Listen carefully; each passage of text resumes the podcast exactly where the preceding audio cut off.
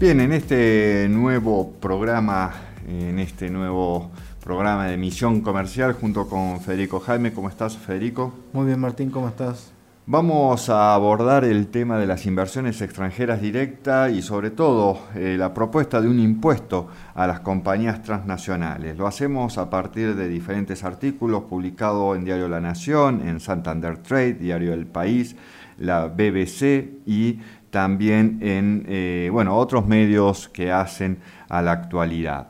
La inversión extranjera directa es definida por la Conferencia de las Naciones Unidas para el Desarrollo como una inversión realizada para adquirir una participación duradera en una empresa que opera fuera de la economía de la inversión. En una operación de IED, el inversor pretende algún tipo de influencia o control en el manejo de una empresa que reside en una economía que no es la propia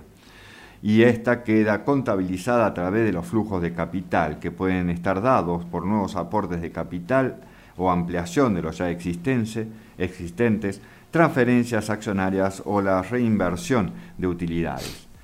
Para que un inversor decida llevar a parte de su capital a las nuevas economías y desde allí realizar las actividades productivas, las políticas públicas son un incentivo clave. Otro factor decisivo son las ventajas de propiedad. Estas nacen a partir de la posición de activos intangibles, sean patentes, marcas, capacidades tecnológicas, ventajas propias de la multinacionalidad de la empresa, como el mejor acceso al financiamiento o la escalabilidad de la producción, y además existen los incentivos de localización, los que tienen que ver con las condiciones económicas generales del país, factores políticos e institucionales, y una vez más los instrumentos de política pública que inciden en las decisiones de inversión y en este caso los impuestos que deben pagar en cada uno de los países. Un impuesto de sociedades global. Esta es la última propuesta de la Organización para la Cooperación y el Desarrollo, la OCDE, para evitar que las grandes corporaciones eludan sus obligaciones fiscales refugiándose en territorios con sistemas de tributación más ventajosos. El organismo, que reúne a los países más ricos del mundo, ha publicado un documento en el que sugiere fijar un umbral mínimo de, tasación a nivel internacional para las multinacionales y argumentó que el objetivo será que el gravamen favorezca los sistemas fiscales estables y justos. La propuesta consiste en establecer un impuesto mínimo, global a las empresas multinacionales y busca que los países lleguen a un acuerdo y se comprometan a definir un piso tributario.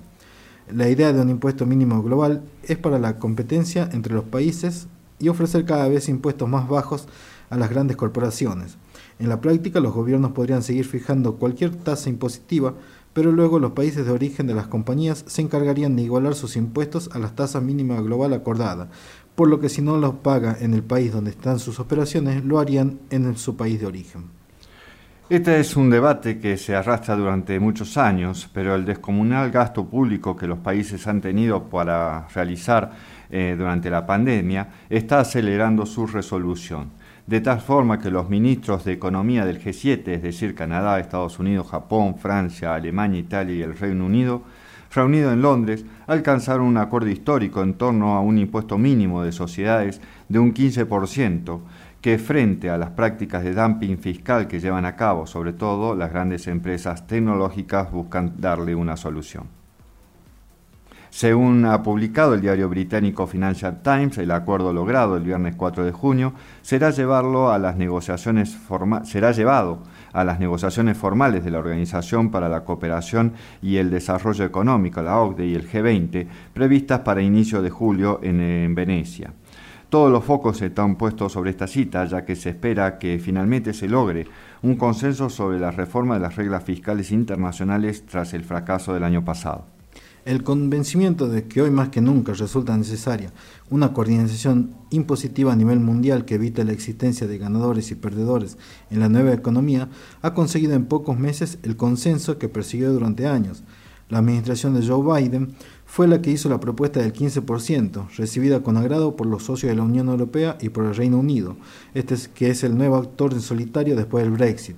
El, ministro de Economía británico Rishi Sunak sostuvo que no se puede seguir dependiendo de un sistema impositivo que fue diseñado en su mayoría en los años 20 del siglo pasado, y también varios gobiernos europeos mostraron, se mostraron a favor del impuesto. Alemania e Italia han apoyado abiertamente la propuesta.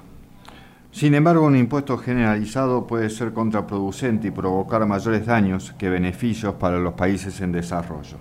Habrá que esperar a conocer los pormenores de su forma de aplicación, que seguramente traerá mayor complejidad a los sistemas fiscales que tiene cada país. Se considera que lo mejor sería avanzar en que los países tuviesen sistemas tributarios homogéneos y transparentes, de tal manera que no se desen ventajas ocultas y que solo puedan ser aprovechadas por aquellos que tienen mayor poder económico y mejor equipos técnicos de contadores. Pero esto parece mucho más eh, difícil de lograr. Tengamos en cuenta que para que surgiera la Organización Mundial de Comercio se tardó 50 años desde la creación del Acuerdo de Comercio y Facilidades de Aranceles, que fue el primer intento de una organización en las negociaciones de Bretton Woods post Segunda Guerra Mundial. Muchas gracias.